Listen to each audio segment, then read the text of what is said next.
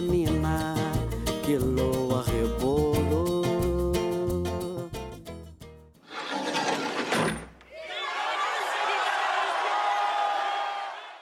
Começa agora a série especial Cidade Livre, uma parceria do Guilhotina, o podcast do Le Monde Diplomatique Brasil, com a Fundação Rosa Luxemburgo. Eu sou Luiz Brasilino e estou aqui com Bianca Pio. E aí, gente, tudo certo? Nessa temporada da Cidade Livre, a gente está recebendo as autoras e os autores do livro Mobilidade Antirracista. Nesse episódio, reunimos dois músicos que foram entrevistados para o livro pelo Paik Duque Santarém. Vamos falar com eles sobre sua trajetória enquanto negros e ativistas e como o racismo nos transportes atravessa sua arte. Bom, é com satisfação que a gente recebe aqui no Cidade Livre o cantor e compositor Benegão. Oi, Benegão, tudo bem? Beleza, mano, tranquilidade total. Tudo certo. E também está aqui conosco o cantor e produtor musical Igor Melo. Oi, Igor, tudo bom? Opa, salve, salve geral, tudo bem? Vocalista da banda Planet Hemp ao lado de Marcelo D2, Benegão foi líder do grupo Benegão e os Seletores de Frequência entre 2003 e 2020. Com essas duas bandas, além de outros projetos variados, circulou por alguns dos principais palcos do Brasil e do mundo.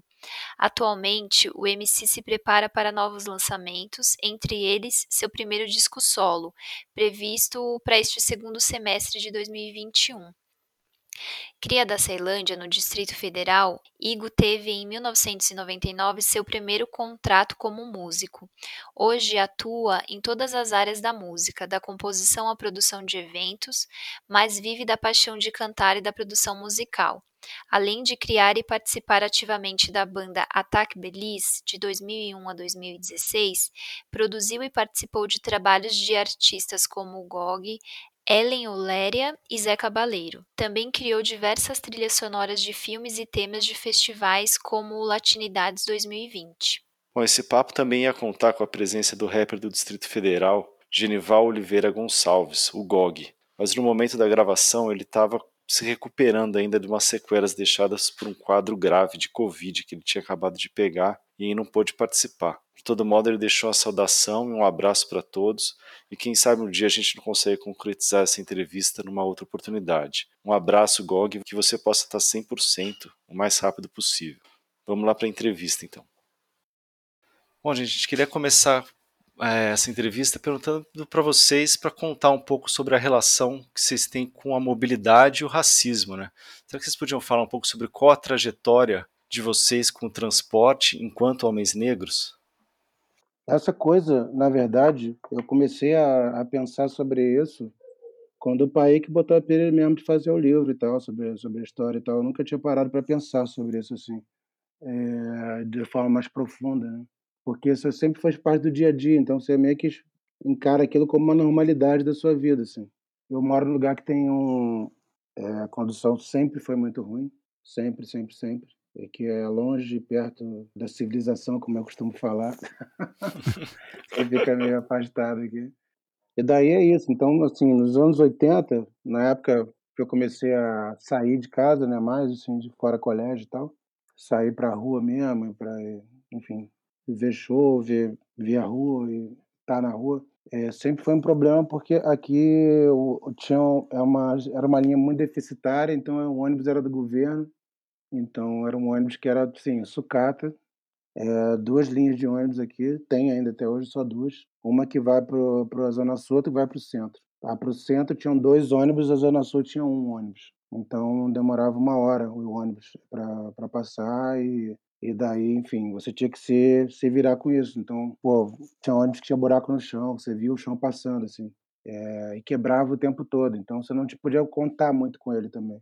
E daí ajudava muito, na época tinha um bonde aqui, aqui onde eu moro, que dava para ir, para ir de graça, se ia pendurado no bonde ia de graça. Hoje em dia também fizeram questão de, de deixar o bonde fechar essa parte e virar um negócio para turista caro para caralho, enfim. Mais uma traulitada aí na cultura própria do bairro mesmo, que sempre dependeu do bonde para se mexer.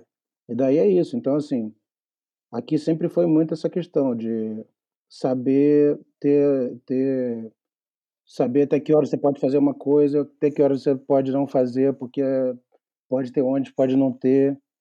É, enfim, muito lugar aqui de se embrenhar pelo meio do mato para cortar caminho, é, a pé pra caralho. Tinha uma cultura de carona aqui muito forte nos anos 80, assim. As pessoas que nem conheciam e as pessoas, todo mundo pedia carona de qualquer idade. Isso era uma cultura clássica aqui do, do lugar, assim. Hoje em dia é impensável, né? uma viagem. E daí era isso. Então, assim, todas as coisas eram, eram tinham a ver com, com essa coisa de, ah, será que se, se eu vou conseguir chegar, eu tenho que sair até tal hora, eu tenho que ficar um tempo na rua porque não vai ter ônibus e, enfim, tudo meio que em função disso também, na verdade. Então tem muito essa quando eu parei para pensar por essa pilha do Paik de fazer esse esse livro, eu eu, tipo, eu fiquei de cara, assim, com com essa análise, saca. Tipo, minha vida inteira foi baseada nisso, assim. Então, deixar de ir para lugares, deixar de fazer coisas, porque não tem como chegar, enfim, ou não tem como voltar. Então, tipo, é isso, assim, de início acho que é isso.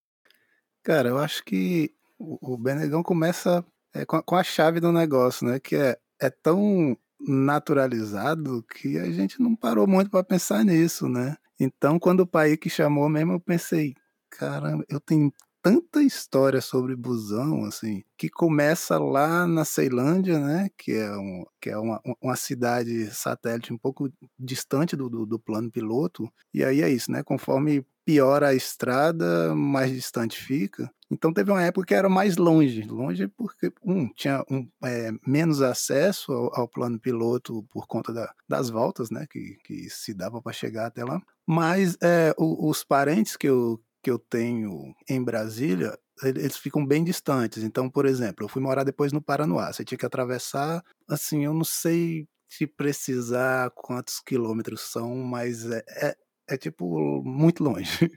Aí tem que passar pelo plano piloto, passar pelo Lago Sul, Lago Norte, até chegar quer dizer, ou pelo Lago Sul ou pelo Lago Norte para chegar no no Paranoá.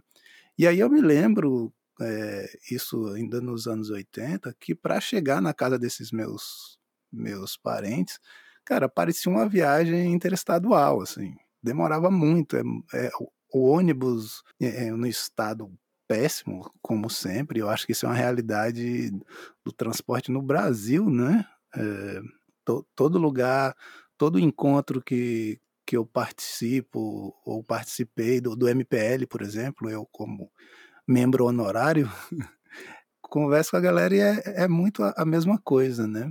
Quando eu comecei a usar o transporte por conta própria, né, porque, assim, eu tenho esse esse relato de sentir essa distância, mas não não era por conta própria, era com meus pais, então, né, tem tem tem uma memória que a gente não não tem certeza se ela é nossa mesmo ou se alguém contou, mas a sensação a até hoje eu guardo.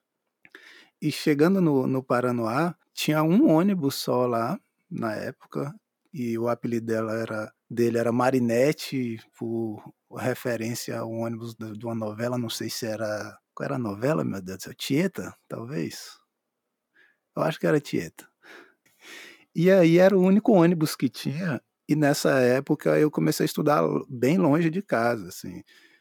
Só que você tinha que pagar e outra que meu pai meus pais falavam: "Não vai andar de ônibus sozinho, você vai a pé, mas não vai de ônibus".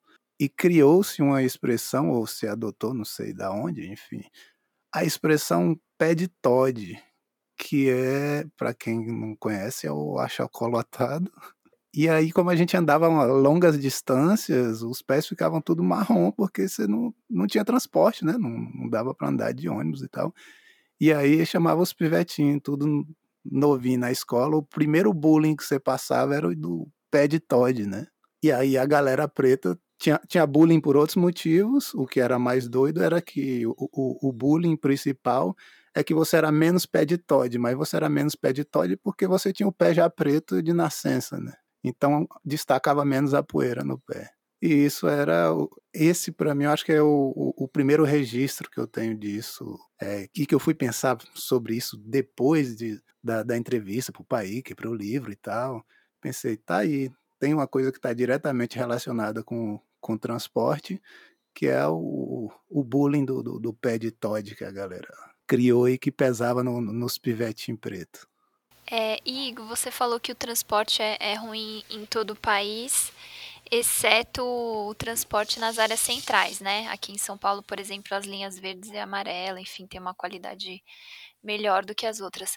É, como vocês dois analisam a relação entre a mobilidade, segregação e o racismo estrutural? Cara, eu vejo isso de uma forma classicamente como tudo, assim. Eh, não é uma questão de incompetência, é uma questão de competência, na verdade. Porque eu vejo como projeto, sacou? Como tem aquela frase clássica do Darcy Ribeiro falando que a educação no país, do jeito que é, ela não é porque porque é um problema, porque tem que porque acontece assim, é porque é um projeto de acontecer. Para mim é um projeto é um projeto clássico essa história do de de você deixar as pessoas isoladas e e sem e sem chance de se mexer, né, de se mover. Só para o trabalho, ou seja, a parte se por acaso, algum momento, que é o que é a coisa que está andando no planeta, a passos largos, essa questão de de automatizar geral, e as pessoas tipo, as empresas, né, patrões e afins não precisarem mais da presença das pessoas aqui, o nego vai cortar essas linhas na hora, tenho certeza, sacou? Mas é tipo, isso vai ser desincentivado, é a palavra que a galera usa. E daí é um clássico, sacou? Isso aí faz parte mesmo da parada, assim, de eh, eu vejo muito claramente, assim, muito claramente, assim. E para mim a questão do transporte é um projeto, porque todas as questões básicas, essa é uma questão básica, não é, pô, se for contar São Paulo, situação de São Paulo. São Paulo, essa complicação toda de trânsitos e afins e tal. Enfim, todas as complicações que existem e tudo bem fácil de, de com todas a, com toda a inteligência a dispor, com toda a possibilidade de estudos e tal, a questão é não querer fazer essa coisa, é não querer, é, é diferente. E também no Rio de Janeiro, aqui tem muita máfia de ônibus também, por exemplo. Então, esses caras têm, têm tipo tudo a seu favor, assim. Eles têm, são máfias que são problemáticas, assim. Os caras são ligados a, eu vejo como uma parada criminosa mesmo. Tudo sempre macomunado com todos esses governantes que estão presos, por exemplo, ou que estão para ser presos. Aqui no Rio de Janeiro, ou os governantes estão presos ou estão para ser presos, tipo, ou já morreram. É, tipo, tem essas op três opções só. então, e os caras estão sempre ali, né? São sempre ali, sempre com, com a porta, com tapete vermelho, com tudo. E aí a questão é essa, basicamente, né? Então é uma luta eterna, pô. Eu conheci o Paik a partir do. O Igor eu conheci pela banda dele, que é foda. O Paik eu conheci pelo, pelo MPL. Já, na verdade, conheci ele antes, do Centro de Mídia Independente. E daí a gente sempre conversava sobre essas coisas e tal. Até no livro está falando sobre isso, né? Que eu vejo muito louco a questão de, do DF, e do, de Brasília e de Floripa, assim, como as cidades mais absurdas, assim, de como que aqui no Rio você vai andando, você não consegue chegar em alguns lugares e tal. Lá é muita treta, é muito distante de um lugar do outro, né? E eu vejo isso claramente, eu vejo como um projeto, basicamente, né? E daí a gente tem que bater em cima e o próprio MPL, que é um movimento que eu simpatizo loucamente, sempre dei minha cara a tapa junto ali, exatamente por isso que eu vejo a necessidade desse movimento existir, porque realmente é, é uma loucura, sacou? Esse é um, é um apartheid mesmo que existe, assim. Eu tenho os meus parentes da a maioria esmagadora mora na na Baixada Fluminense, que é bem longe, e não é tão fácil, sacou? Tipo, para fazer qualquer coisa, eu tô mó tempão sem ir lá, mas quando a gente combina alguma coisa, nas vezes poucas que a gente consegue combinar, todo mundo correndo atrás de um monte de coisa, é tipo, tudo é é é é é balizado pelo horário que vai que tem até quando tem trem, até quando tem ônibus, até quando não sei o quê, então você tá sempre sempre à mercê da da condução, né, basicamente. Então, é isso, isso isso dá um isso dita muito da vida das pessoas, né. E, pô, esse tempo que as pessoas gastam de ida e volta para trabalho, 3 horas aqui, 3 horas lá, e já as pessoas já trabalham loucamente e depois o que que sobra, sacou? Então isso influi diretamente na vida das pessoas, assim, de forma bruta. Tem gente que passa, assim, muita parte da vida dela dentro de um ônibus lotado ou dentro de um trem lotado. Enfim, essa é, essa é a treta, né? Eu, eu vi minha, minha, minha família assim, se separar mais é, exatamente por conta do, das condições de transporte de Brasília. Uma coisa que Benegão falou e que aqui também é, em Salvador eu percebo É, a gente consegue atravessar de um bairro para o outro, de um bairro para o outro, vai emendando, tá tudo emendado ali, você passa no meio de uma favelona cabulosa, depois tá ali no Rio Vermelho, depois você consegue fazer isso, dar, dar esse rolê mais ou menos a pé e tal, vez ou outra eu, eu faço isso por aqui. É, em Brasília, isso não existe. É, sei lá, você saiu do Paranoá, você vai andar bastante para chegar, tipo, vai andar um desertão para chegar no Lago Sul ou no Lago Norte. Talvez para o Itapuã é colado, que é um, é um bairro relativamente mais novo, é, mas a estrutura toda de Brasília é, é feita para você, uma, para você, para as cidades satélites não conversarem, né? É, tem toda uma, uma, uma estratégia aí, e aí podemos chamar de teoria da conspiração, o que, que, quiser, mas o resultado é um resultado de estratégia, que as, as cidades não se conversam, né? É, eu me lembro quando meu pai é, fez o, o cadastro para conseguir ganhar, para ganhar um lote, que foi esse lote que ele mora até hoje no, no Paranoá. E estava saindo uma lista de, de, de, loteamento na Samambaia, que é do outro lado, mas é mais próximo da Ceilândia, assim, que era onde a gente morava. E, e aí minha mãe falou: ah, não quero morar na Samambaia e tal, vou esperar sair nova lista, vou fazer um recadastro, não sei o que, e ver se consigo essa do, do, do Paranoá. Aí ficaram alguns parentes nossos na Ceilândia, a gente foi para o Paranoá, os outros, outros foram para Samambaia. Depois dessa mudança, é, a gente passou a se ver tão menos, mas tão menos que assim, hoje eu mesmo não tenho relação com, com quase nenhum desses parentes, assim. E, e olha que, que eu já cresci meio separado dos meus avós, porque eles ficaram na Bahia, né? É, meus avós são quer dizer, eram da Bahia, já morreram já. E tudo, é, os outros parentes mais que seriam mais próximos por, por estar no, no DF, não, não teve a, a proximidade devida porque é transporte, né? E aí eu tô falando da época que ter carro era luxo mesmo, assim, muito difícil você ter um, ter, ter um carro assim. Essa história de facilmente se ter um carro hoje para quem não é da nossa idade, quem não viu é, é, essa dificuldade, acha que é, é o normal, né? Mas é, a gente vem de uma época de, de, que o uso do transporte público, assim, eu falo de uma época, fica parecendo que eu sou um tão velho assim, mas. Mas velho. mas não é que eu não seja. Não que eu não seja, mas não é disso que se trata. Mas. 80, Cara, anos 90, anos 90. 80 sou eu, sou mais velho. É, e aí, o que, que eu. Então, o que, eu, o que eu vejo, assim, a segregação, ela, pelo menos para minha experiência no Distrito Federal, ela começa pelo projeto de, de, de, de cidades, né? E cidades satélite mesmo ali orbitando em torno de Brasília e nunca interligadas e vai segregando a, própria família, né? As, as, famílias.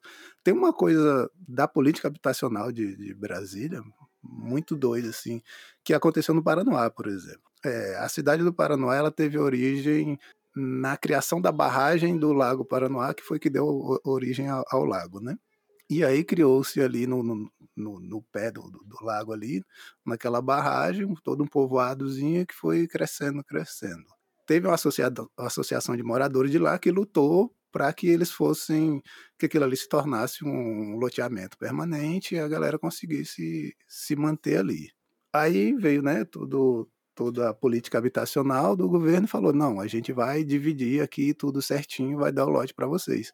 E quando sai a, a, a lista né, de, de, quem ganhou os lotes e tal, eles pegaram estrategicamente vários militantes, as, as pessoas que moravam juntos, vizinhos, e colocaram para cidades satélites diferentes. Assim, você ganha o, o, o, lote, mas você vai morar lá longe. Assim. Então, ficou um grupo que continuou brigando, falou: não, eu não vou sair daqui, é, eu quero o, o, o meu lote, inclusive, é, eu quero o meu lote do tamanho que a gente pediu, porque a luta era um lote de um tamanho X e, e o lote que eles deram era tipo quatro vezes menor. E aí falou: não, eu quero, eu quero.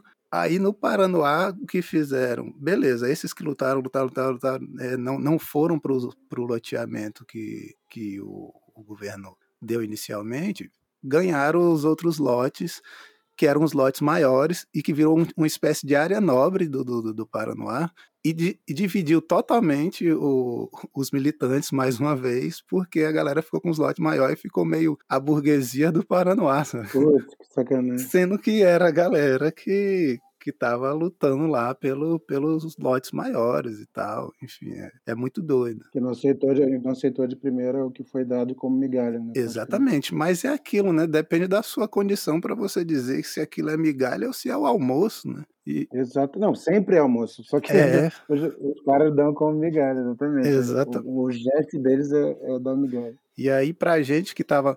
Todo mundo tava morando mal na época, mas é isso, acho que tem a coisa da consciência militante, né? Que faz com que você fique ali falando, não, já tô passando aperto, eu fico passando aperto aqui brigando. E aí o, o cidadão comum vai dizer, porra, tô ganhando, eu vou reclamar, não, né? É, exatamente. Testar limite é um clássico, exatamente isso. Cara, só, só fechar essa, essa parte, eu me lembrei de uma coisa que eu esqueci de falar sobre essa coisa da mobilidade e a, e a coisa racista clássica. Para mim, o, o que eu vejo de mais claro, assim, dessa, quando eu paro para pensar sobre isso, é a própria questão da, do acesso às praias do Rio de Janeiro, da Zona Sul, por exemplo. As praias do Rio de Janeiro ali são como que a praia é um lugar público, mas, mas é tratado e foi tratado muito mais antes até do que hoje, como se fosse uma coisa assim de propriedade do morador dali, sacou? Então, assim, sempre foi combatido os ônibus que faziam, faziam um trajeto direto do subúrbio para a Zona Sul. E sempre foi combatido, assim, por circular, por associação de moradores, caralho, não sei o quê. E o próprio metrô, quando, quando aconteceu, causou muita polêmica aqui por, por conta disso, que é, tipo, as pessoas não queriam essa coisa, não queriam, não é porque vai, não queriam que melhorasse o transporte, sei lá o que, não queriam que as pessoas viessem do subúrbio para Zona Sul, ia facilitar a população suburbana, que é majoritariamente pobre, preta ou, ou descendente nordestino. Então, tipo, isso aí eu me lembro classicamente, assim, classicamente. Tem até uma coisa clássica, né, do Igor de Brasília, né, tipo, Ceilândia vai se ligar total, né, naquele nosso, um clássico dos clássicos, que é o Subraça, do, do Câmbio Negro, que é Subraça, porque teve uma entrevista, só de falar do arrepio aqui, né, uma entrevista para o Documento Especial, que era da Manchete, nas antigas, que era o, os caras entrevistando os, os, moradores lá da Zona Sul, falando sobre a galera que conseguia chegar na época, que nem tinha transporte para chegar lá. Chegava porque queria muito estar na praia. Aí aparece uma, uma moradora lá de, Ipanema, falando, isso não é gente, não, isso é subraça. Esse, esse sample, essa, essa fala da mina tá no disco e deu nome a um disco que é um dos maiores clássicos de todos os tempos do rap sul-americano, assim, um negócio gigantesco, que é o Câmbio Negro de Ceilândia. Então, assim, é uma, é uma, é uma representação de uma visão real e que não tem como eh, botar debaixo do tapete, sacou? É assim que muita gente pensa, mesmo. Assim. Não, são brasileiros não, cara. É, né? Subraça. É subraça, pode crer. É a puta que pariu. Pode crer. Agora, irmãos, vou falar a verdade. A crueldade que fazem com a gente só por nossa cor ser diferente. Ô, B, é, você falou, você, é, você falou agora na, na tua primeira resposta que ficou de cara aí com a provocação do PAIC, né, para pensar é, o racismo e mobilidade e acabou percebendo coisas né, que ainda não tinha né, percebido. É, e uma delas você conta ali no, no, no livro que é que você percebeu que o ônibus foi um dos fatores que fez você virar cantor. Será que você podia contar essa história? Isso aí é muito bom.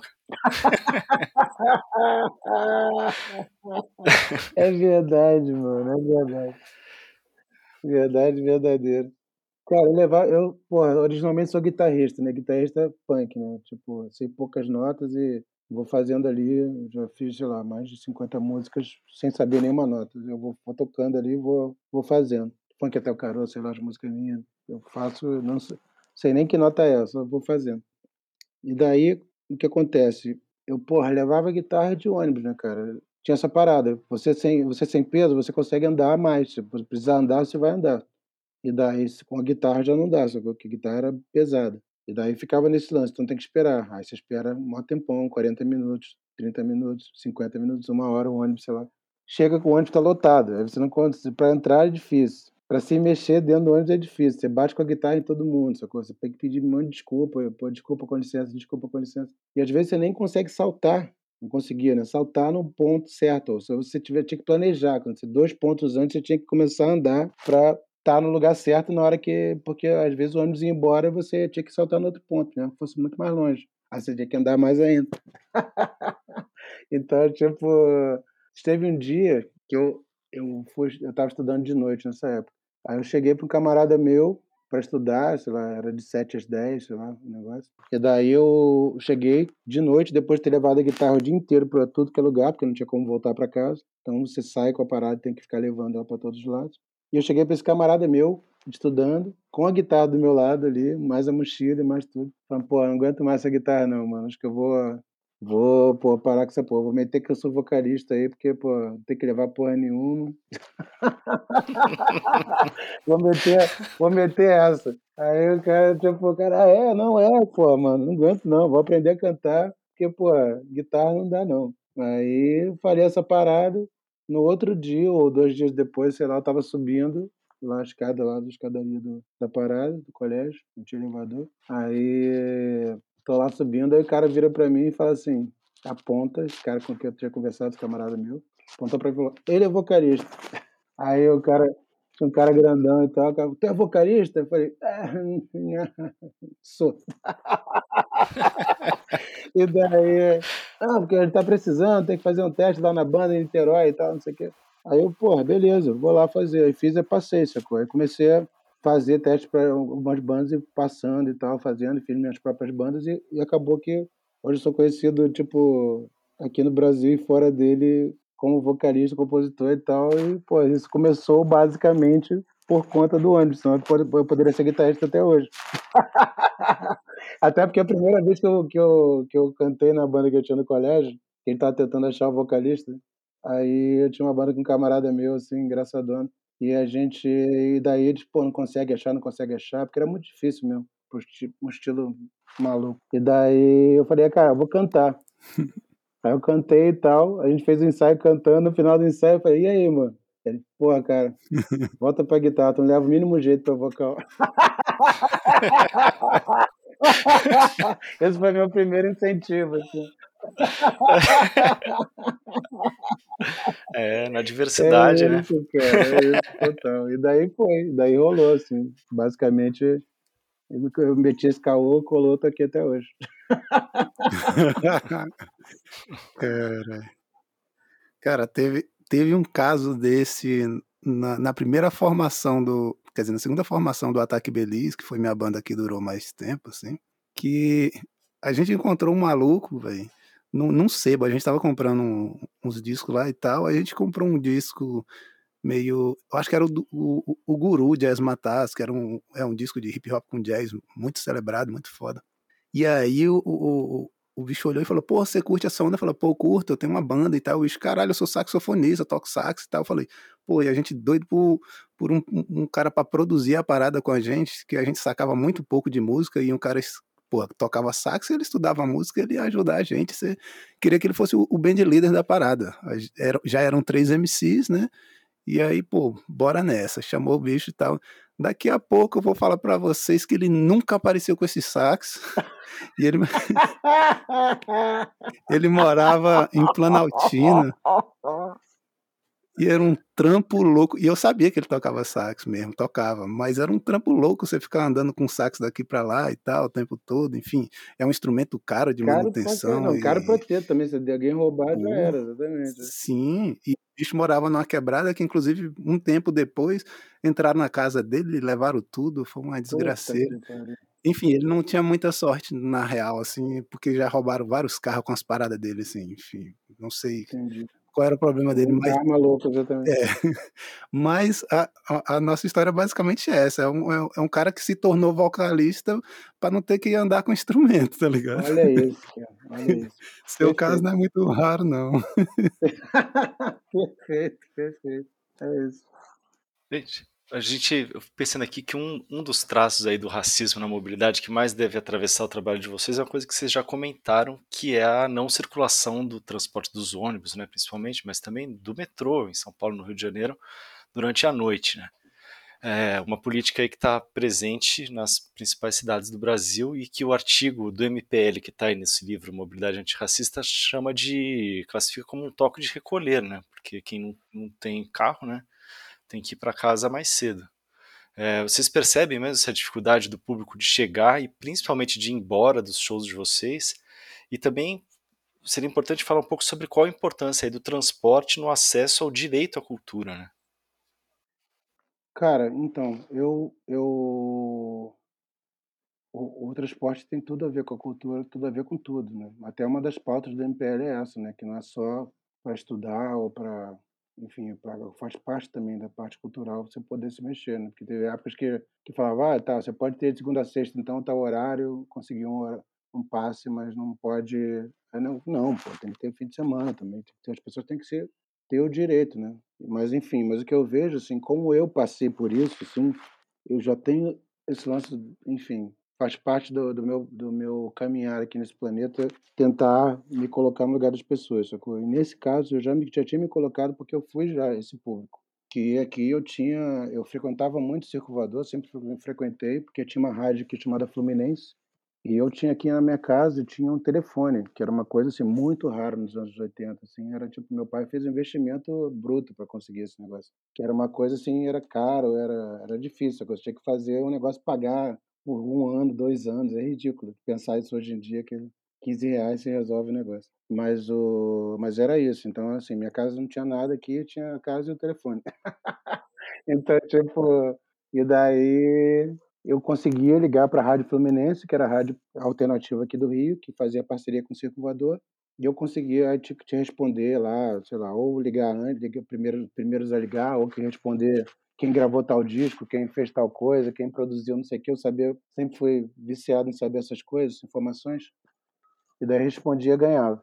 E daí ia lá em Niterói, pegava a barca e tal, aí fazia a hora no no centro da cidade, ou tentava subir de bonde e tal, não sei o quê, pra descer pra ir ver o show. E os shows no Circo Voador invariavelmente começavam eram marcado pra 22h, sempre começava a partir de meia-noite, às vezes até show de, porra, 1h, os cara era comple a terra sem lei total, ninguém não tinha negócio de horário, todo mundo malucão, pô, eu vi vários shows lá no Circo Tim Maia, Tim Maia chegava 3h, não sei o quê, essa coisa, tipo, negócio assim, louco. E daí, eh, e vários shows de punk rock também, muito assim, Inocente, Ratos de Porão, que até inclusive vou lançar uma versão agora do Ratos também, que é homenagem muito a essa essa que eu já venho comigo desde essa época, assim. E daí, basicamente você sabia, você você tinha que ir, porque você queria muito ver aquela parada, estar ali, e você sabia que você ia se fuder pra voltar, sacou. A minha chance pra voltar só tinha 2 oportunidades, ou subir 45 minutos, 1 hora a pé, tipo, de madrugada, sendo que era enfim, o lugar que eu moro não é um lugar fácil, assim, é um lugar que tem todo dia se ouve tiro, todo dia, eh, enfim, eu sempre fui eu fui parado pela polícia, assim, de meus 13 desde que comecei a sair de casa, dos meus 13 aos meus 20 anos, eu fui parado 100% das vezes, 100% de acerto, sabe, 100% de Aproveitamento. de aproveitamento, exatamente, é isso que eu queria falar. 100% de aproveitamento, é comigo mesmo.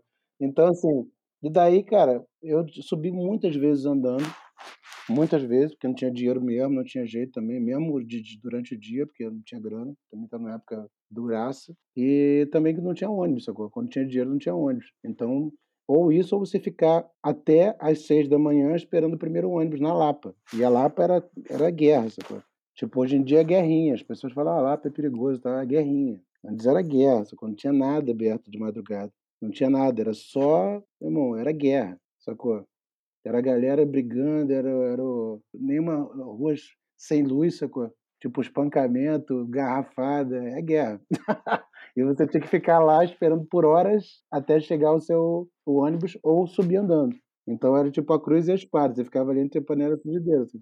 E daí, porra, essa essa parada foi muito louca, assim, do de de enfim, de como como se passou essa questão. Então eu quando eu quando aconteceu comigo de fazer show, eu cheguei assim e falei, porra, meu, eu sempre fiquei ligado nessa parada, sacou? Sempre tentei fazer show mais cedo, já tentei em vários lugares e simplesmente era muito louco, porque várias vezes o próprio público também não aparecia quando era muito cedo. Era uma coisa assim muito doida, assim. Tipo, quando tinha lugares que sempre faziam show tarde, a gente tentava fazer show cedo, a galera só aparecia bem mais tarde, porque acaba, acabava ficando acostumado. Assim, mas eu sempre fiquei preocupado com isso, porque eu vivi isso por anos da minha vida.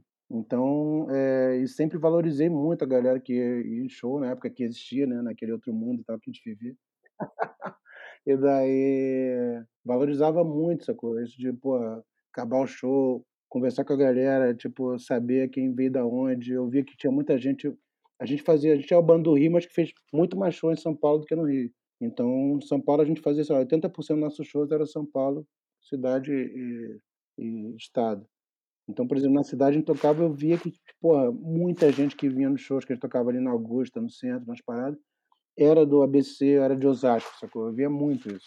Então, eu sempre via que no, no, no principal, no coração do show da galera que estava ali cantando, pulando e, e, se mexendo pra caramba, falava assim, Osasco, ABC, a galera tava lá, sacou? Então, eu sempre gostei muito dessa galera, desses dois, duas regiões, né? Que eu sempre achei a galera bem é, real, assim. Né? E daí, e sempre fiquei muito nessa, nessa ideia, né, cara? Então, assim, é, é, uma, é uma parada que eu via depois. Às vezes a galera acabava o show, a galera ficava, tinha que ficar perambulando pela rua ali, esperando o horário.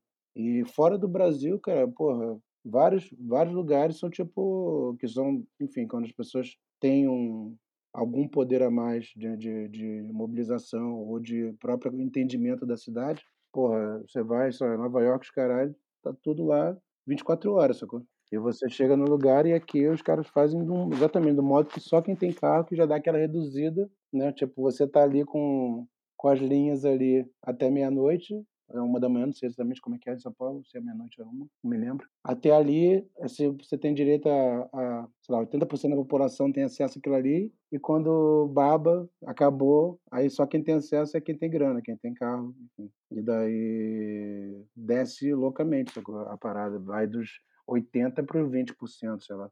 Então é tipo, isso, isso para mim é claramente, eu vejo como, como, como um apartheid real, sacou? Real. Não vejo o Igor até falando na teoria da conspiração, eu nem vejo assim, eu vejo assim, true. eu vejo uma parada assim, pá, feita, planejada, sacou? E feita para ser assim. É, eu, eu acho que essa coisa de, do, do toque de recolher, ela traz uma, uma reflexão importante sobre o, o horário do negro estar tá na rua, saca? Porque, por exemplo, quando se é incomum estar na rua de madrugada, a, a rua mais vazia, a, as atrocidades acontecem mais, né? E aí, Isso. assim, polícia se acha no direito de fazer tudo de dia, de madrugada, então nem se fala. É, que acabaram de fazer, inclusive, né? Fuzilaram os caras agora, tipo, semana passada. Sim. E, e, e, aí o que, o que acontece? Num, numa estrutura de cidade onde não se tem movimentação de, é, à noite ou, ou de madrugada que seja, é mais incômodo para mim, enquanto preto, sair também na rua. Ah, mesmo tendo, mesmo tendo carro. É, quantas vezes aconteceu de eu, de eu sair do, do, do Paranoá para ir tocar em, em, outras cidades e voltar de madrugada. Uma vez, inclusive, entrando no Paranoá, uma viatura encostou nosso carro e já foi de pistola na cabeça e bora, bora, desce. Não, não disseram absolutamente nada, só bora, bora, desce, encosta. Assim, isso é. Com certeza cara... o carro não era seu, né? Para eles. É, e eu, e eu, vou falar que nem era um carro bom. não, não, não, era tipo. Quando você pega a, aquela história dos. Foram 111 tiros, que a galera tava num palio, né, velho? Não é tipo Sim. um bando de preto dentro de um, de um, carro importado, esse carro é roubado, saca? Sim. É tipo, é um bando de preto num carro de pobre, é um bando de pobre e vão se foder. Eu nem sabia se podia falar palavrão no podcast, mas é. Mas enfim. e aí, é, aí você vê é, que o, o, a mobilidade do, do, do, preto passa a ser reduzida indiretamente também, né? Se você não pode, se você fica mais visível andando de carro por aí e mais visado, você não quer sair, sabe? Você não quer atravessar de uma cidade para outra para ir para o show que seja, Total. porque todo mundo sabe, inclusive, é, isso é aqui em Brasília acontece muito, quer dizer, aqui em Brasília, lá em Brasília acontece muito que você vai ter um evento num, numa cidade vizinha, sei lá, é um evento grande de rap, você vai, já tem blitz, e aí se o cara pega um carro com dois, três pretos, já manda encostar e fala, você tá indo pro show, né? Você nem precisa estar tá indo pro show. É dois, três pretos, a galera já sabe que é um, que é um evento grande e fala, ah, você tá indo pro, pro show dos Racionais, enfim, tá indo pro show do Facção, ou quem quer que seja, e, meu, vai, vai tomar um bacu pesado. E aí a galera até evita de fazer esse movimento quando sabe que tem é, algum evento grande, saca? Eu conheci, assim, já conhecia, né, de ouvir o som e tal, mas conheci pessoalmente Benegão e seletores de frequência em 2000 e que era aquilo, 2006 talvez, 7, não me lembro exatamente. Mas foi num evento na Ceilândia, que era alguma coisa dos direitos humanos. Eu me lembro bem, assim, por dois motivos. Um, que esse foi o evento que, que pagou a tiragem do primeiro disco do, da minha banda, né, do Ataque Belize. E outra, porque tava tanto nós, assim, banda nova, nem tinha gravado um disco ainda, e seletores de fre frequência, tocou para um público quase ninguém, reduzidíssimo. Sim, que tinha uma, uma guerra, né, da galera que falando, tipo, possibilidade de vir gente de outro lugar. Sim, e outra que é isso, é o transporte, cara. Você não consegue concentrar o, o público. É, você sabe quando você toca ali em Brasília no plano piloto, é outra história, né? Você consegue trazer uma, uma galera né, super lotar show e etc. É, o, o, Ataque Belize, a formação de público do, do, do Ataque Belize passou por isso, né? Que é o que a gente fez um circuito de show por, por, várias quebradas, assim, foram dois circuitos grandes com 10 shows cada, mais ou menos, e saiu tocando em várias cidades satélites. Na hora da gente tocar em uma, não ia público da outra. Por mais que a gente conseguisse botar um público legal, no fim das contas, você fez formação de público, mas você não consegue ter esse público junto. É, e aí, quando a, gente, quando a gente ia para o plano piloto, é, a gente tinha um, um, terceiro público, que é mais a galera universitária, classe média, média, média, e, e aí que foi o, o que acabou se tornando assim, a nossa base por um outro motivo também, que era quando a gente ia tocar na, nas cidades, na, nas satélites, com, com exceção de, de quando a gente estava fazendo algum projeto patrocinado pela Secretaria de Cultura, a gente não tinha estrutura, né? O som. Então, assim, para você ter banda, banda mesmo, você é um cara do. do você faz rap. Geralmente a estrutura para rap era um toca-disco, três microfones e caixa de som. Fim. Você não ia ter um, um palco, bateria, essas coisas, coisa mais rara que tinha. E aí o que, que a gente idiota inventou? Inventou de fazer rap com banda. Eu tô nessa também, eu tô nessa idiotice. E pra, pra piorar, a gente fez o quê? Pô, vamos fazer um rap, mas vamos misturar com estilo pouco comum e tal. E a gente começou fazendo um rap misturado com jazz. O que que aconteceu? A galera do jazz odiou, porque, né, você tá estragando o jazz do, do, do dos brancos, porque jazz no Brasil é música pra, pra branco. E a galera do rap odiou porque jazz é música de branco.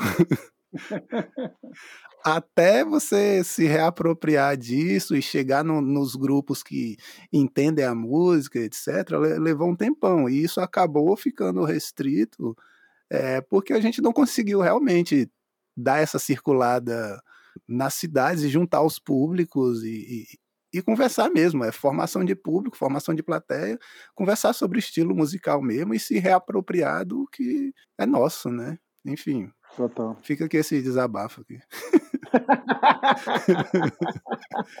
Cara, lembrando esse negócio também do carro, você falou, me lembrou muito a história do as entrevistas clássicas do Zé Roberto, jogador de futebol e tal, ele falando sobre a questão e tal, como ele percebeu assim, a questão do racismo e, porra, que ele fica bolado que vários jogadores não se posicionam e tal, sobre várias coisas. E daí ele falou, cara, quando eu comecei a ganhar alguma grana como jogador de futebol e conseguir fazer as coisas, pagar as coisas que eu tinha de conta de, de devendo, da mãe, pai, os caralho. Ele falou, pô, eu comprei um carro para poder também me mexer, poder chegar no treino sem ter que acordar tanto tão cedo e tal, não sei o quê. Aí ele falou que ele, de tanto tomar baculejo, baculejo ultra violento, ele decidiu vender o carro. Quando a polícia na, naquela época me parava e fazia os questionamentos, eu estava começando a minha carreira, não era conhecido, e isso para mim era muito constrangedor, né? Você não poder ter um, um carro bom porque você é preto e eles quando me paravam achavam que eu estava com o carro porque o carro foi roubado. Essa parada é muito do dia a dia, muito real e, e naturalizada, né? Bizarramente. Cara, você se sentir incomodado de ter uma parada que o cara branco tem naturalmente, porque é naturalmente mesmo, é foda, bicho. Isso pra mim. Sim, é isso. É, é, é de matar. Que nem esse cara agora, esse maluco da que rolou aqui no Rio de Janeiro, do, do Leblon lá, que foram dois playboys lá, ia querer pegar a bicicleta do maluco porque alguém tinha roubado uma bicicleta que era parecida, e o cara ficou tentando pegar lá com a chave com cadeado e não deu certo, que não era, não era aquela bicicleta. E o cara ficou tipo, se o cara quiser chamar a polícia ali, o cara tava preso, já era, sacou? Não. Com a bicicleta dele, sacou? E daí, tipo, o cara tá esperando a namorada dele na porta lá do Shopping Leblon. E daí é isso, isso aí faz parte da, do, do dia a dia de geral. Eu, cara, eu vou dizer, eu ando sempre com nota de tudo, sacou? Tipo, sempre andei. Já aconteceu comigo de coisas, tipo, sei lá, uma vez estava fazendo a trilha sonora de um filme, daí eu tava, pô, tinha televisão velha, aquelas de tubo, daí eu precisava fazer umas coisas que tinha que ter televisão nova. Daí eu fui lá falei, pô, vou comprar uma TV dessas maiores e tal, babá. Aí comprei a TV, peguei, pô, ainda levei grana para pagar a vista para não ter caô, não sei o que, tchum, paguei lá a parada. Tô saindo lá pela parada que eu tava em cima da hora, que eu tinha que entregar trabalho, fazer não sei o que, não sei o que lá. Aí veio segurança atrás de mim, só que eu tô levando a televisão embora. Sacou? Tipo assim, tipo, roubando a televisão. Eu falei, pô, eu ia roubar um chocolate se eu quisesse um negócio. Eu vou roubar uma televisão gigante, sacou?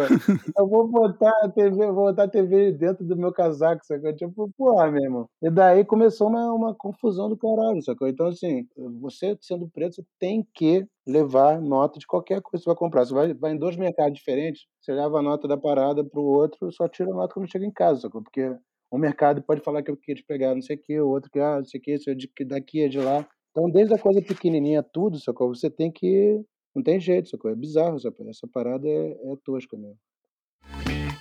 Desde que você engatinha, quem foi que tentou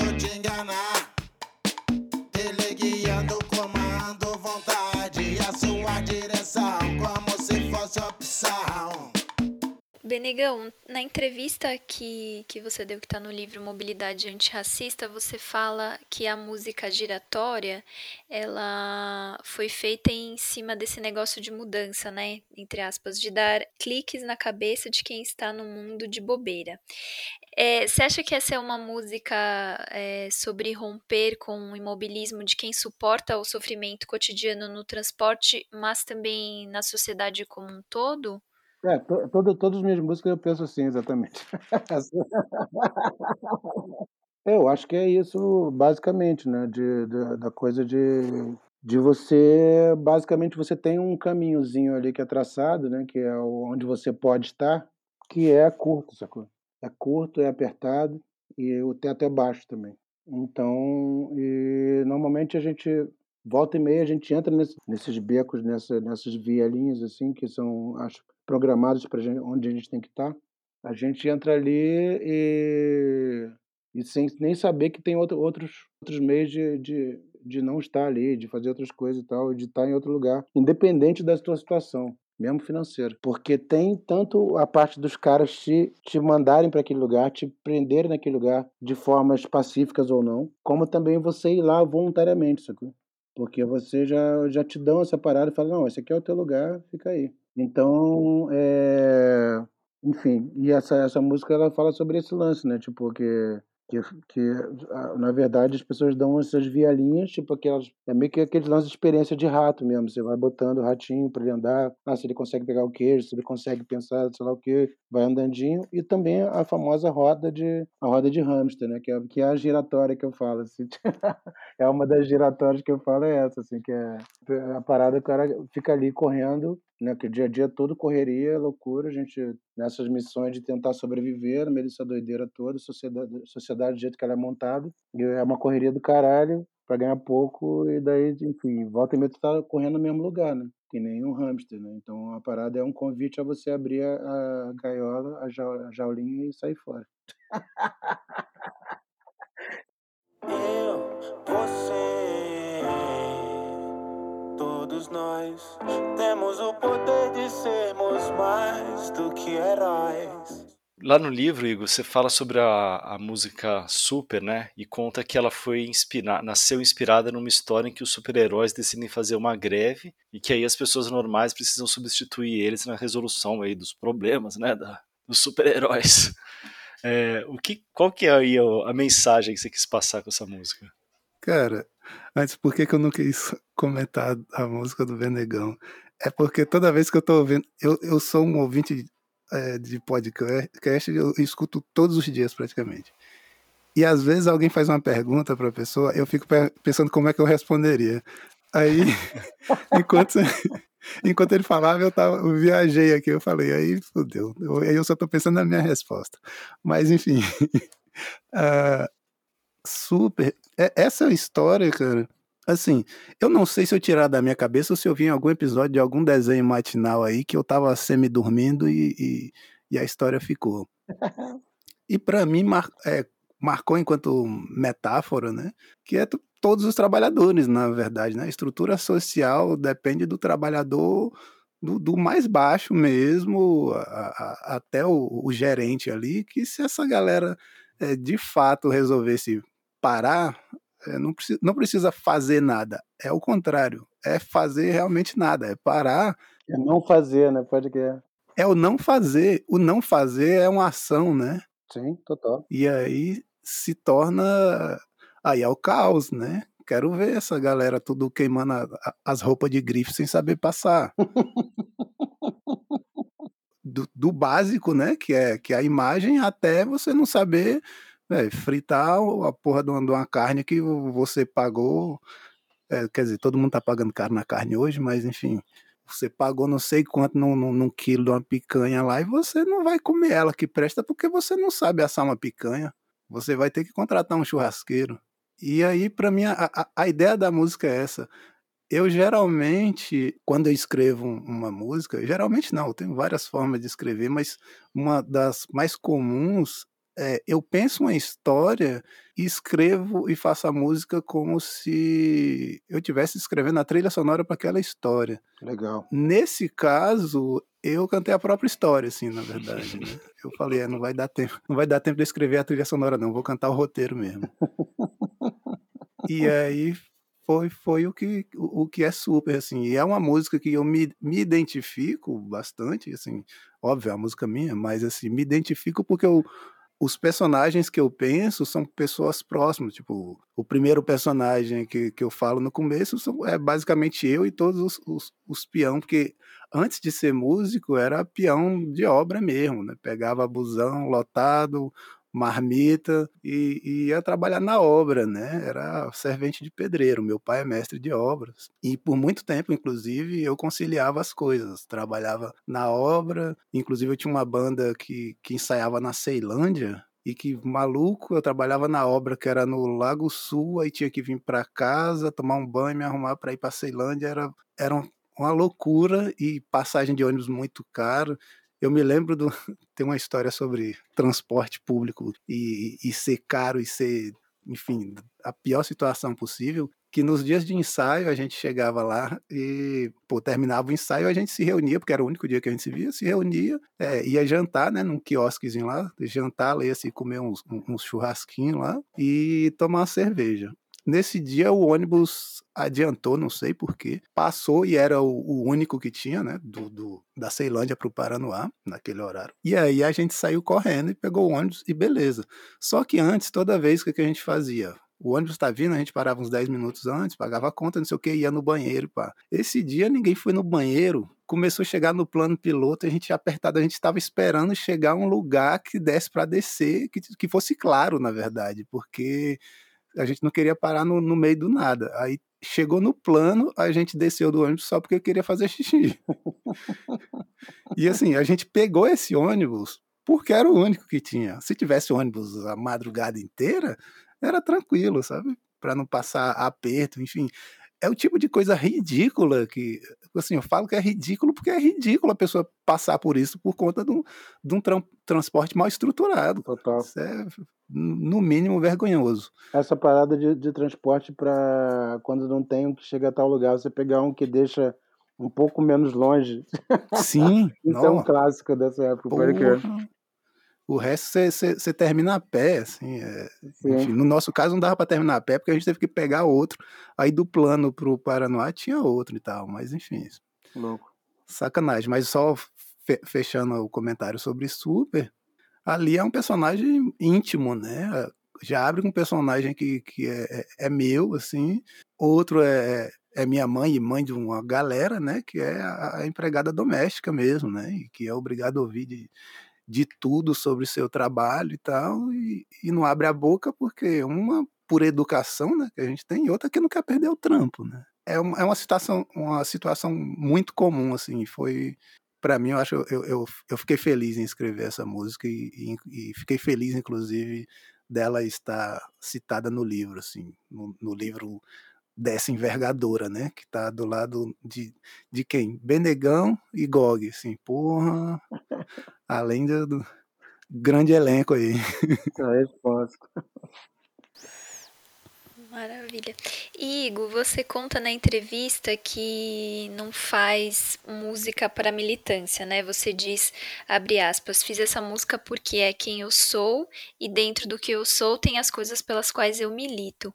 É, e eu queria perguntar para os dois, né? Como é que vocês lidam com, a, com essa relação da arte com a política e como que a música pode contribuir para combater o racismo? Cara, eu eu entrei na música para isso, sacou? Eh, entrei na música para falar o que eu achava que tinha que ser falado, assim, basicamente. Como necessidade de de expressão. Eu tanto que eu entrei eu entrei pelo punk rock, sacou? na parada. Já ouvia rap desde 84, sem saber que o nome era rap. Eh, porque não não existia esse tipo de informação, você só via um estilo, tentava fazer ali do seu jeito, mas não existia. Eu fiquei sabendo que era rap só três anos depois. Em 87, naquela época, a percepção de tempo era de 12 meses, sacou? O ano tinha 12 meses e 365 dias. Hoje em dia tem 7 meses e 3 dias. O ano é diferente hoje em dia, vocês perceberam isso? e daí, assim, e daí, assim, era muito tempo até você saber. Eu passei, sei lá, sou da época que passava anos sem saber até que o nome de uma música que eu amava, que eu fiquei sabendo, sei lá, 10 anos depois, que não tinha como clicar, não tinha internet. Gente tem que sempre lembrar, mundo sem internet, sem celular, sem, sem, enfim, tudo isso, né? Então, assim, a primeira música que eu fiz foi sobre a polícia, inclusive, que era Instituição Falida. As duas primeiras eram Instituição, Instituição, Instituição Falida 1 e 2, difícil falar o nome. e daí, falando sobre, sobre, sobre essa tal instituição. E e eu comecei assim para isso. Isso era, isso era que ano, só para eu marcar? Isso é 87. 87. E daí. Porque tem essa parada clássica, né? Que para mim tem essa, função, essa junção muito. Tem várias junções, na verdade, do, do rap com punk rock, assim. E o Plant próprio expressa muito isso. E porque faz parte da vida de todo mundo que, que, que faz parte do Plant é essa junção porque são dois estilos de música urbanos, dois estilos de música que, que, que botam para fora as coisas que precisam ser colocadas, como a realidade real, true. E são estilos que, que você, sem ter, sem ter muito, sem ter equipamento, sem ter sem ter muita instrução musical também, você consegue se virar fácil de fazer essa coisa, de, de pelo menos para começar. Então, porque são todos instrumentos, é, mesmo punk rock são três acordes, você consegue ali, com, fazendo ali, se virando. Eu, pô, fui fazendo, me aventurei na guitarra com isso, geral, e a própria letra também, sacou? E dentro do rap é a mesma coisa, assim, você não precisa estudar canto, estudar não sei o que, estudar, estudar. Você tá, aquela coisa tá ali dentro de você, você bota para fora, de forma bem democrática, assim, literalmente. Então, então é basicamente isso. E veio daí e todas as outras coisas que foram acontecendo foram acontecendo dentro dessa dessa estrada aí de de estar tá fazendo coisas é, primeiro pra, como expressão para não ficar maluco botar para fora depois como busca de mudança como eu falei música de mudança. A minha ideia é sempre fazer música de mudança desde a mudança interna sacou? Mudança nossa de cada dia nosso interior sacou? Alma tudo mais e, e até mudança externa. E pra, no caso das mudanças externas, eu sempre penso, eu quero, eu quero tentar ser um elemento de mudança, mas se não der para mudar, eu quero incomodar, sacou? se tiver um gigante lá, um bicho gigantesco que não dá para não dá para derrubar, não dá para fazer não sei o que, mas eu, pô, eu quero ser aquele grão de areia que vai deixar 10 minutos ali, caralho, filha da puta, no meu olho, tal. Tá? vou ser esse cara, sacou? eu faço essa questão assim. Então, a, a parada para mim veio basicamente disso, de expressão e de vontade e necessidade de achar que, que é importantíssima a mudança. E o, o Plant teve essa, essa função assim, maior do que todos os outros assim, em termos sociais e seletores de frequência em termos é, pessoais, assim, de muita gente, enfim, pessoalmente, isso eu, eu tenho essas paradas desde, sei lá, andando na rua, estando em show, ou trabalho que eu fiz em presídio, ou carta, ou sei lá, pager, ou cada, cada época tinha uma comunicação, um correio não teve ainda, mas pode ter. Enfim, e é assim, sacou? Tipo, de, das pessoas virem falar, me segurar com os dois braços na mão e falar, pô, obrigado pela aquela parada ali, aquele fio ali, eu puxei e mudou tudo e tal. Porque várias vezes são isso, são coisas que são, tipo, música para provocar reflexão, assim. E não tem mudança sem reflexão, né, cara? Não tem jeito. E daí a barada é essa, tentar dar um fiozinho, mesmo fio que eu já puxei, eu boto, eu falo, pô, esse fio é legal, vou botar para as pessoas puxarem também, porque para mim funcionou. Então, basicamente isso, sacou? Minha caminhada é toda essa, assim, na verdade. Então, é, a gente tá dentro da questão de várias, várias coisas sociais e questão da, da de legalização e de e do uso da, da planta, da maconha, enfim, toda essa discussão sobre cannabis e, e todos os derivados e tal, enfim, mas isso também misturado com questões sobre polícia, sobre governo, sobre tudo, e sobre o ser humano em si, né, cara? Sobre o ser humano em si, que para mim a grande revolução é a revolução interna, porque, tipo, você fica, você consegue estar inteiro no meio da confusão toda desse mundo que é massacrante, sabe? E a gente consegue sair do, do, dessa coisa de, da giratória, né? no caso. é isso. Cara, é, é, é, muito louco, né? Porque, assim, eu acho que é a história de, de muita gente que, que canta rap ou que cantou, que é fazer a música falando da polícia. Não sei porquê. Mas. É uma inspiração, deve ser algum filme que o pessoal vê. Hum, Hollywood demais. É, muito Hollywood. Mas é, eu comecei é, escrever. O meu, meu primeiro rap que, que eu escrevi foi quase 10 anos depois do, do, do primeiro do Benegão, isso ali já em 96. E era isso, era um rap sobre polícia. É, uma galera ia fazer um, um lançamento de um, de, de um álbum lá no, no Paraná, eu já morava no Paraná, né? E um maluco da, da, da, minha turma da escola era DJ e falou: pô, tu tem a moral de cantar, velho? Eu acho que tu tem a mãe e tal. Eu vejo tu rabiscando umas paradas aí. Eu falei: pô, tem, vamos escrever, vamos. E aí ele era, ele era DJ e era irmão do, do cara que estava fazendo o evento. Aí falou: pô, eu vou botar, velho, você para tocar na abertura. Tipo, primeira coisa que eu ia é, tocar na vida ia ser na abertura de um show de, de lançamento, assim. Ainda bem que não deu, assim, deu, deu errado, porque eu não tinha a menor ideia do que eu estava fazendo, mas o tema eu já sabia, era polícia, não tinha jeito. É Depois, mais para frente, eu fui desenvolvendo e acho que a primeira música que eu gravei minha também foi sobre polícia. É, e é uma, é uma característica né, do, do, do, início do, do rap até Hoje você vai ter menos, porque assim, tem mais diversidade, mais quantidade no, no, rap, mas sempre você vai ter a galera falando da polícia, porque a polícia é o que a gente está vendo, né? Não, não, mudou, não adianta é, o, o, rap mudar, porque assim, a polícia não mudou e é isso. A gente vai, vai ficar falando, vai falar.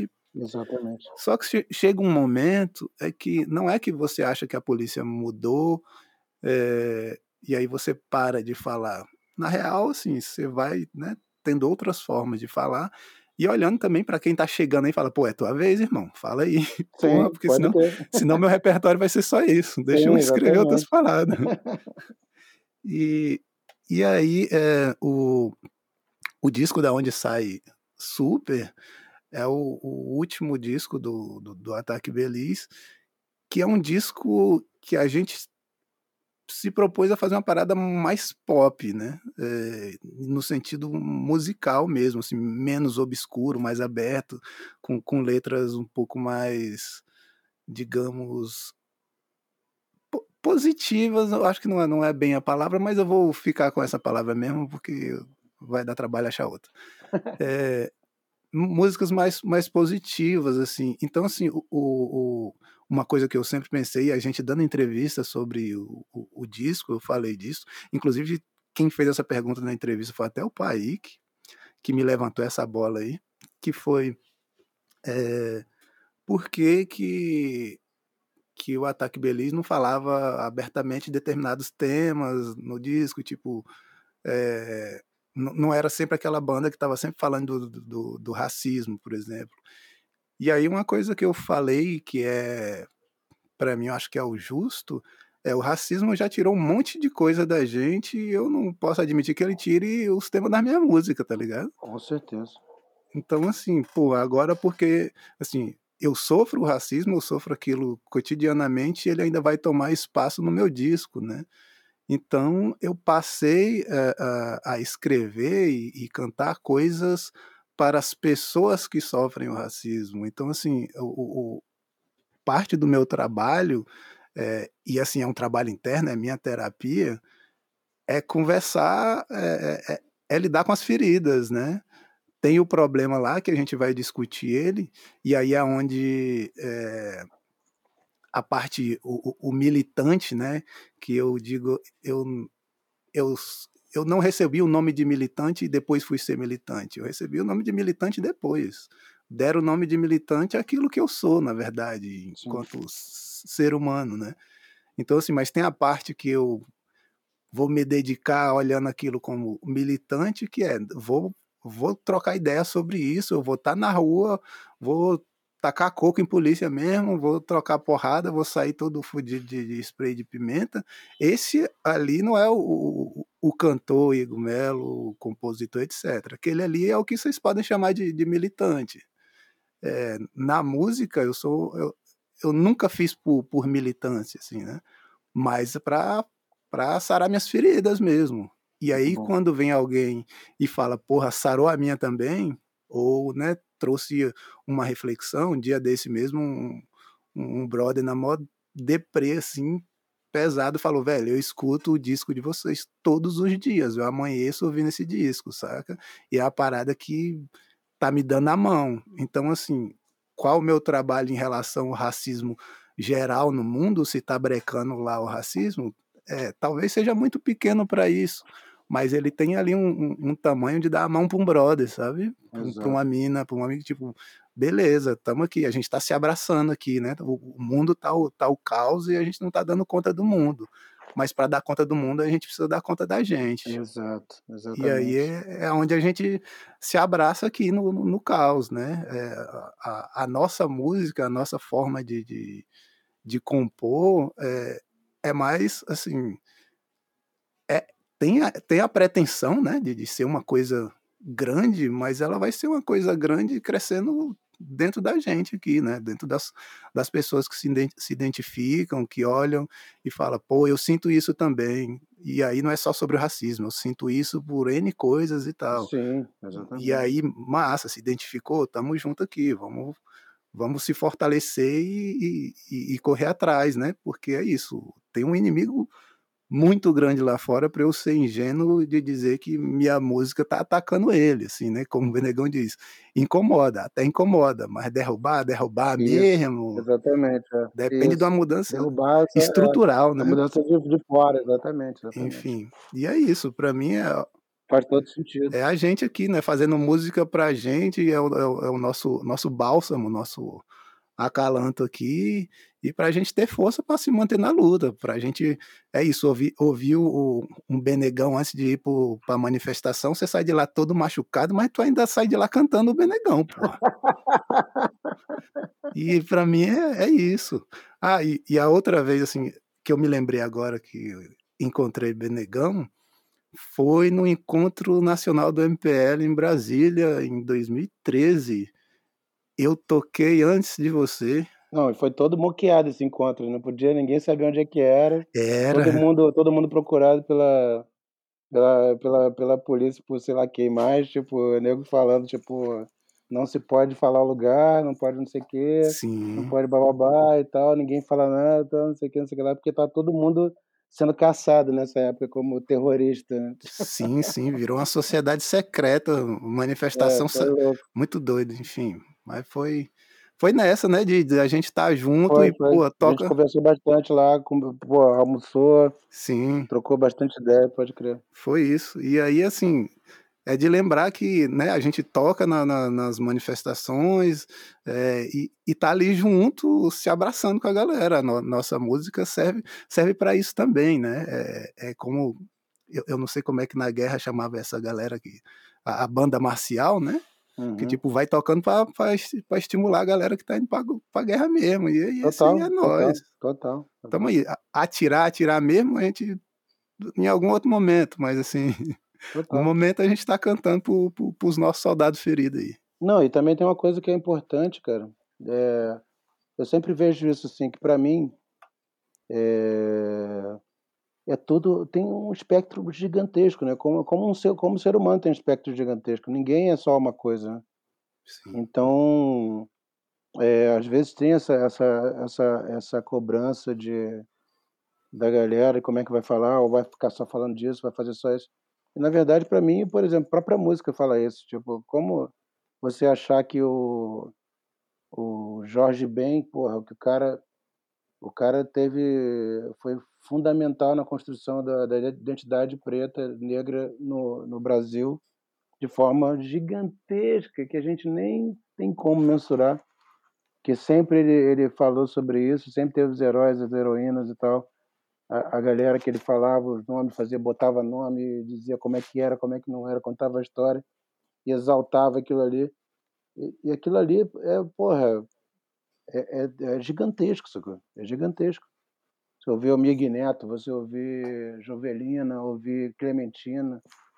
E então é isso basicamente, né? Tipo, para mim a questão de estar tá falando coisas em música não é uma obrigatoriedade, sacou? Eu não vejo dessa forma mesmo, que eu acho limitante, assim. É, eu vejo que você tem que falar o que você primeiro você tem que ter a liberdade que você quiser, sacou? De falar o que o que você está sentindo, o que você acha que, que é fundamental. Porque se a gente não tiver liberdade de fazer isso, acabou, não tem por que tá fazendo. daí... eu, eu até digo assim, você é obrigado a fazer, mas eu não sou obrigado a ser obrigado, então eu não vou fazer. eu vou descumprir só de raiva. Exatamente. Eu vou descumprir só de raiva. Exatamente, de raiva. E daí, e daí é isso, então. Tem várias coisas tão, tão diferentes, tantas coisas, tipo, eu vejo o próprio, pô, você tá no Você falou que está em Salvador agora, é isso? Sim. Tô morando em Salvador, maneiro, pô. Até, pô, Baiana System, que é uma banda gigantesca. E os Sim. caras, porra, tem uma, uma, uma relevância brutal em várias questões. E falando do jeito deles, que é um negócio que, que atinge muita gente e, e, e traz uma energia ali amorosa de, de, de, de, de cura e de, enfim, de, de, de reflexão ao mesmo tempo também que, porra, tem tanto valor quanto alguém chegar e falar uma parada, tipo, mais direto, sacou? Então, assim, é, eu vejo assim, eu vejo dessa forma, que é muito. São muitos, muitos. A gente não pode se reduzir por conta dessa, dessa, das, das, das violências. Exatamente o que o Igor falou. As violências não podem ser um fator de limitador nosso, sacou? Então a gente tem que, na minha opinião, por isso que sempre me fala, assim, me pergunta, ah, como é que você acha que as pessoas têm que falar isso nas músicas, que a galera tem que, que tem que? Eu falei, cara, não acho que tem que nada, sacou? Acho que cada um faz o seu, sacou? Faz o seu e faz o que acredita. E da sua forma também. Porque é isso, a música tem essa coisa. Eu, eu, o que eu busco fazer com a minha música também muito é fazer o que os mestres fizeram por mim, sacou? Ao longo do tempo, com toda essa parada, tanto galera da gringa do rap quanto galera do, do samba daqui, do Bezerra, o, que, eu já, que eu já citei todos, Clementina, Martinho, é, Jorge Ben, enfim, tudo que, que foi no campo do punk rock, Inocente, Rato de Porão, Cólera, tudo que, eu, que, que aquilo ali me trouxe, que me, me deu uma energia, ou que me, me fez pensar de forma diferente, ou que me abriu outras portas, eu busco fazer isso como um tributo aos que fizeram por mim, sacou? E que os outros que receberam isso, que façam por outros e por outros e por outros, e a gente vai fazendo aquela um vai acendendo a luz do outro, sacou? É basicamente isso assim que eu vejo assim. E basicamente numa, eu falo isso com certa frequência hoje em dia, porque é o que acontece de numa sociedade e num momento do país onde a, a coisa vem tem uma, tem essa pulsão de morte, sacou? Você tem a pulsão da vida, isso já é altamente revolucionário, sacou? Sim, total. altamente revolucionário. Então, assim, é, você está inteiro, sacou? Quando os caras querem que você já esteja destruído antes deles chegarem, que é com a política do medo, com todos os negócios, então você está inteiro. Isso aí é, isso aí é revolucionário, sacou? Você tá, meu irmão, tá, tu tá bem alimentado, tá tomando sol, tá tomando água, sacou? Tá, se vira com o que tem, vamos nessa, sacou? Mas tá inteiro, sacou? Não tá derrubado, não se deixar derrubar, porque as pessoas se deixam derrubar, normalmente é difícil, né? Tem depressões para lá, tem ataque de ansiedade, todas essas coisas que são os gigantes do mundo, né? Hoje em dia, de doença e tal. E passa muito por essa, esse não fortalecimento interno também, sacou? E, e ficar à mercê do. Quando, é uma, quando não é uma questão física, no caso, né? Quando é questão só psicológica. Ficar à mercê dos filhos da puta que ficam manipulando ali os sentimentos da população, sacou? E a gente não pode jogar esse jogo. Eu não, essa brincadeira eu não vou brincar e não vou dar esse prazer para esse filho da puta. Sacou? É basicamente isso. Pode crer. Gente, Berengão, Igor, valeu. Foi um prazer aí falar com vocês. Um episódio especial aqui pra gente, muito legal. Obrigadíssimo. Queria deixar a oportunidade para vocês fazerem alguma colocação final, tal, se vocês desejarem. Vai lá, Igor.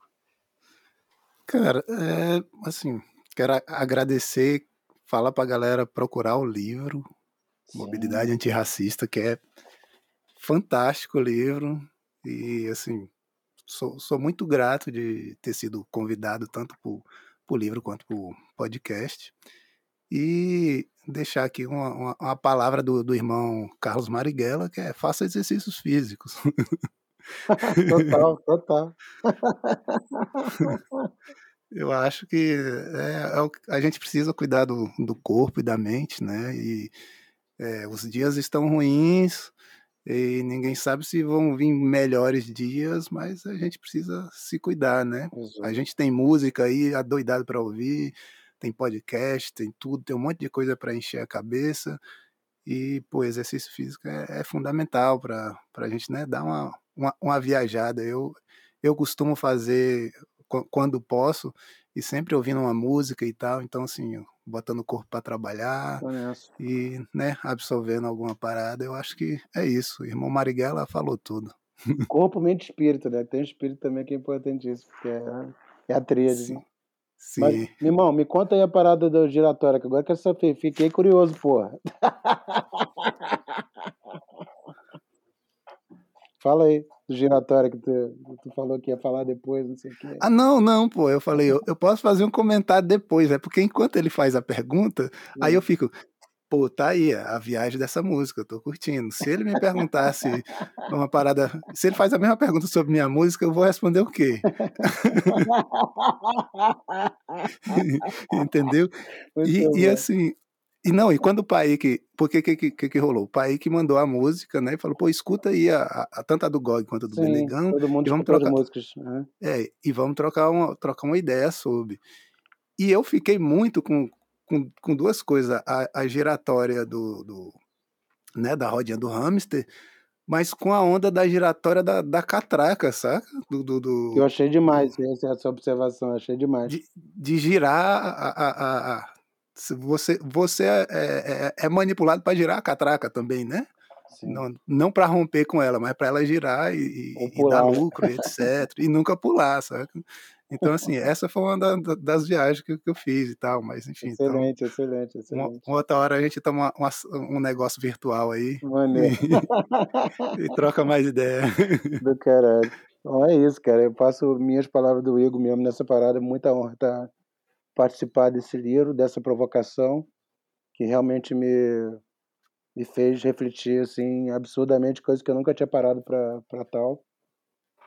E, e, eu acho muito importante, né? qualquer coisa que, que traz reflexão, ainda mais coisas enfim, que, que são importantes para o entorno, para geral. É isso, assim. Agradeço essa conversa aí, por maravilhosa. Muito bom mesmo. E é isso, desejo a todo mundo que todo mundo se fortaleça é, sempre, física, mental, espiritualmente, que acho que as três coisas são fundamentos, né? E, e é isso, né? Que a gente esteja inteiro, o melhor possível, no meio dessa confusão toda, tanto para a gente próprio quanto para quem está em volta da gente e que a gente, todo mundo consiga, enfim, nesse momento agora, quanto mais treta, né? Tipo, mas não, a gente tem que se ligar nas questões de, pô, somos seres de comunidade? A gente tem que estar tá ligado no irmão, ligado na irmã, ligado nas paradas, prestando atenção, que der para ajudar, tem que ajudar. Esse, esse movimento do umbigo, que é essa coisa do egoísmo e tal, do ego gigante, essa parada é o que levou a gente a esse mundo que a gente está agora. Então, se a gente quiser fazer um contraveneno para isso, e quiser ter uma atitude revolucionária nesse sentido, é, tudo é, é coletividade. Então, acho que essa que é a missão clássica, assim. Coletivos, né? Os coletivos de ônibus e coletividade. e vamos é isso aí. Chegamos ao final do oitavo episódio dessa segunda temporada da série especial Cidade Livre uma parceria do Le Monde Diplomatique Brasil com a Fundação Rosa Luxemburgo. A entrevista com o Zé Roberto que ouvimos mais cedo foi dada ao podcast do Podpah. Bom, esse episódio teve a produção, o roteiro e a apresentação de Bianca Pio e Luiz Brasilino e a edição de Débora Pio. Voltamos na próxima sexta. Até a próxima.